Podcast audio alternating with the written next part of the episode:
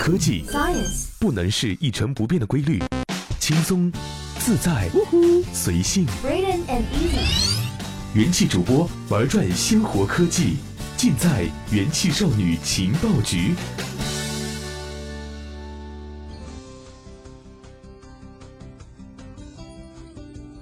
Hello，大家好，这里是用智商捍卫节操，用情商坚守美貌的元气少女情报局，我是易小一。这刚过去的十一期间，不知道大家有没有度过一个愉快的国庆假期？有没有选择出去旅游来度过呢？这两天得到了一个新的数据，咱们国家有七点三亿人在十一期间花了将近六千五百个亿，这真的是一个天文数字。但是在这个数字的背后呢，却有着九个关于中国人旅行和消费的变化。这究竟是什么样的变化呢？这一期的节目，我们就一起来探讨聊一聊吧。那说到这个变化呢，我们首先要先把去年的一些数据拿出来嘛，这样子我们会更加直观一点。那一七年的那几天的出游人次，占到的是全年的百分之十三。花掉了全年旅游开支的七分之一多。那今年黄金周呢？它所带来的出行和消费依然是惊人的，七点二六亿人次在中国境内旅行，七百万人次出境旅行。春运以外，每一年的第二大人类迁移的活动啊，就是在这个十一期间了，加在一起，所以呢，就达到了我们刚刚所说到的六千五百亿人民币左右。规模依然巨大，但是变化也在发生。商务部的数据显示，十月一日至七日，全国零售和餐饮企业实现销售额约占到了一点四万亿元，日均销售额比去年的十月黄金周增长了百分之九点五，这是这一指标十年以来第一次跌破了百分之十。而合并半年的文化和旅游部测算，这七天国内游客数量为七点二六亿人次。同比增长百分之九点四，这也是金融危机之后国内旅行人次增速首次跌入了百分之十。人们的旅游花费确实是变少了，今年人们比去年明显更偏爱距离较近的一些目的地。年轻人比三十岁以上的人群的收入差距也显著反映到了假期旅游消费上面了。除了与旅行者愿意花多少钱的这样一个变化，也有高铁提速带来的影响。航班数量也在今年第一次降低，政治与政策的变化直接也决定着中国人出游的目的地。去年消失的韩国再度回来，而美国则掉到了第十。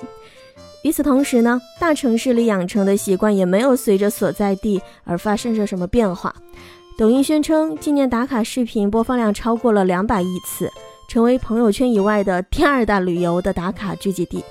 饿了么和商务部的数据则都显示出外卖消费从大城市到了景区，环境的变化也都在这一个个消费数字当中有所体现。那刚才呢，我们说到的是关于这个整体，因为国内游增速在金融危机后首次降低至了百分之十以内的这样一个变化之外呢，那另外的其他的八个变化是什么呢？境外旅游它在持续增长。但是目的地却更近了。今年境外游人数上呢，在同比增长率方面，其实没有出现较大的变化，一共有七百万人次出境旅游，同比还上涨了百分之十。在目的地方面，七月普吉岛沉船事故并没有削弱人们去泰国的热情，在 TOP 十当中，泰国依然排名第一，日本紧随其后。十一前，泰国在曼谷、苏万纳普、朗曼、清迈、普吉、和爱五个国际的机场为中国游客设立了入境特别的通道。泰国政府相关部门还联合海军加强了海上巡逻和预警。受近期各类冲突影响，原本在路途遥远、成本较高的美国，从去年的第五名跌至到了今年的第十名。香港的排名也则从去年的第六名上升至了今年的第三名。第三个变化，旅游花费变少了，境外旅行开支也减少了四分之一。卖旅游产品的公司都愿意说，今年中国人在出境游时更倾向于把钱花在了深度体验游当中。吕妈妈在今年国庆出行的报告当中表示，越来越多的定制游客要求体验更多的当地特色体验，比如说去悉尼歌剧院看一场演出啊，去伦敦看英超联赛呀，去教堂举行结婚仪式啊等等，都成为了出境游客的新的选择。携程在报告当中也提到，今年以体验海外的特色玩法、文化艺术项目和户外运动探险为目的的玩乐派中国游客开始崛起了。但是呢，他花的钱也确实是变少了。据携程统计的这个数据显示，今年中国出境游人均消费为七千三百元，去年则是九千八百元，这明显就减少了嘛。说到关于这个金额，在十一黄金周期间，人均消费呢出现了小幅下降，这里跟国庆节前的景点门票统一降价也有一定的原因。据中国旅游研究院数据显示。国内自然风光景区游客增长较好，但收入都出现了不同程度的下滑。国内共有九百零七个景区在国庆期间出台了降价措施，其中五 A 级景区降价一百五十九个，降幅平均在百分之二十左右。其中黄山景区共接待游客一十八点九六万人，同比增长了百分之十点三八，门票收入则同比下降了百分之十一，至三千零六十一万元。这边我们的人均消费出现了下降，那边关于人们的旅游的年龄也有了变化。这年轻人确实是穷了，出境自由行的人里只有不到百分之二十的人低于三十岁。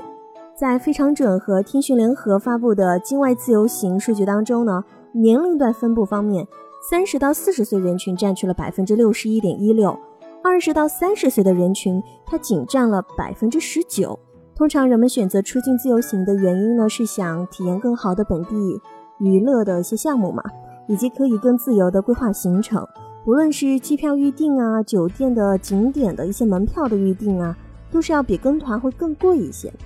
三十岁以内旅游者占出境自由行比例不到百分之二十，主要原因还是太穷了。离开大陆自由行的人群主力呢，还是三十到四十岁，占了六成。在目的地方面呢，九零后去的最多的地方就是泰国，八零后、七零后去的地方最多的则是日本啊，或者是新加坡呀。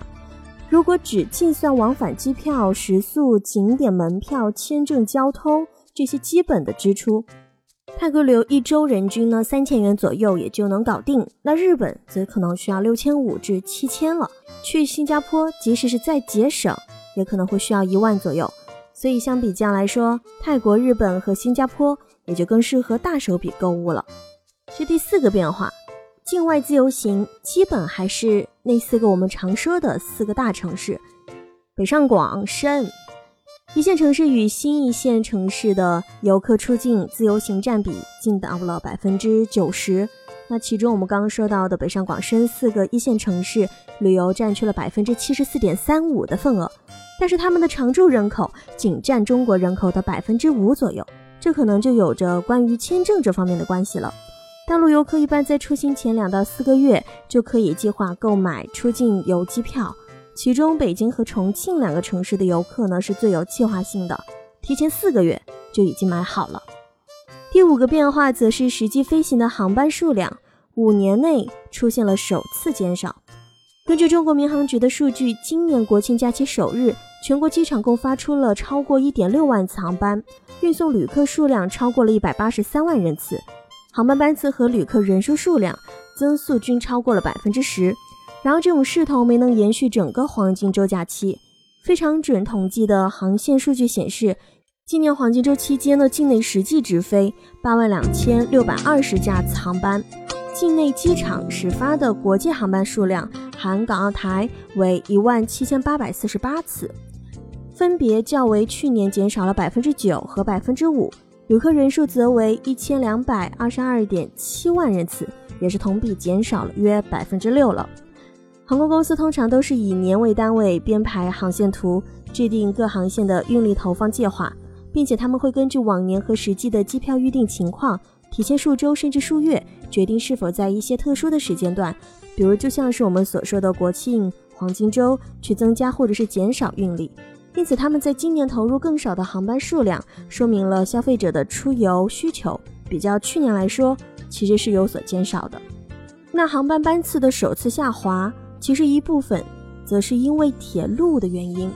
中国商务部和文化旅游部统计的数据显示，今年国庆黄金周期，铁路累计发送游客达到了1.3亿亿人次，日均旅客发送量1306万人次，同比增长了百分之十点八，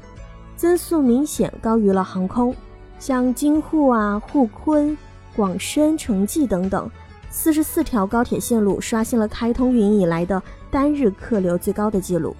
不过，铁路依然是铁路啊！运力压力之下，十月五号由邯郸发往天津的 G 六二八八次列车还是发生了卖十六节车厢票，由于车辆问题只挂了八节车厢的这样一个闹剧，买了票的人也就只能站着了，而且没有赔偿。